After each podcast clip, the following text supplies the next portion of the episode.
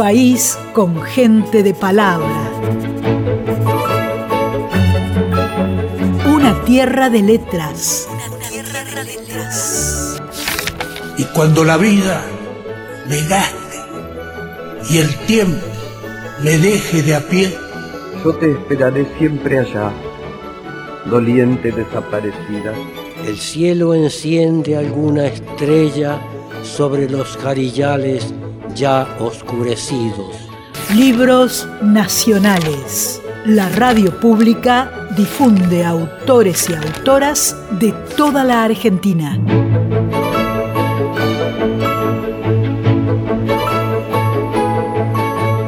Mi nombre es Carmen Vera Salinas. Soy maestra y he trabajado en muchas escuelas del país porque, casada con un guardaparques, viví en hermosos lugares de la Argentina. Hoy vivo en Puerto Esperanza, Misiones. El libro elegido se llama Carboncito el Gato, libro de literatura infantil para ser leído por niños a partir de los 8 años, publicado en su momento por Editorial Puerto de Palos. Carboncito el Gato narra la historia de Mauro, que encuentra un gatito abandonado en la calle y decide llevarlo a su casa. Al principio deberá convencer a la familia de aceptar al nuevo huésped, pero la historia se va a complicar cuando Carboncito empieza a desplegar su verdadera personalidad. En realidad, esta es más que nada una novela sobre el amor a los animales y el respeto por la vida. Capítulo 6. Gato enfadado araña hasta con el rabo. La manicura se hizo presente una mañana con todo su equipo. Cuando vio que su cliente era un gato negro, se quedó un poco patitiesa, pero logró recuperarse al decirle que podíamos ayudarle si Carboncito daba algún problema.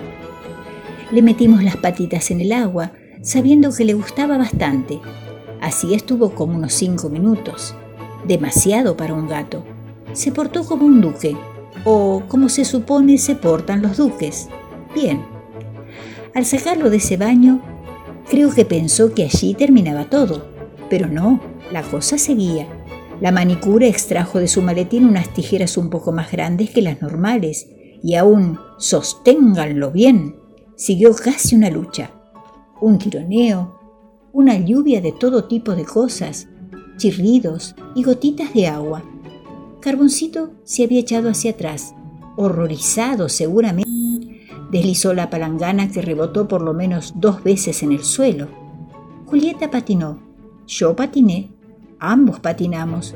Alcancé a ver cómo Carboncito se escapaba hacia su jaulón de la horqueta en el medio y a la manicura, que sentada en el suelo con el instrumental desparramado por aquí y por allá, tenía en su cabeza la palangana como sombrero.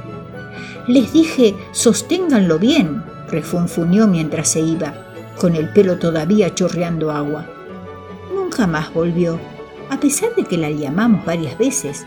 Anduvo diciendo por el barrio que los rosales, es decir, nosotros, necesitábamos un cortador de pasto para las uñas de ese gato malcriado. Todos pensamos que la manicura era demasiado exagerada, como exageradas me parecieron las calandrias que se mudaron a las tejas del techo del vecino. En los huecos vacíos las vi construyendo un nuevo nido. Desde allí cantaban todas las mañanas. Carboncito trataba de imitarlas, profiriendo unos maullidos extraños, demasiado graves. Imaginé, al igual que le sucede a los niños durante la adolescencia, se le estaba produciendo el cambio de voz.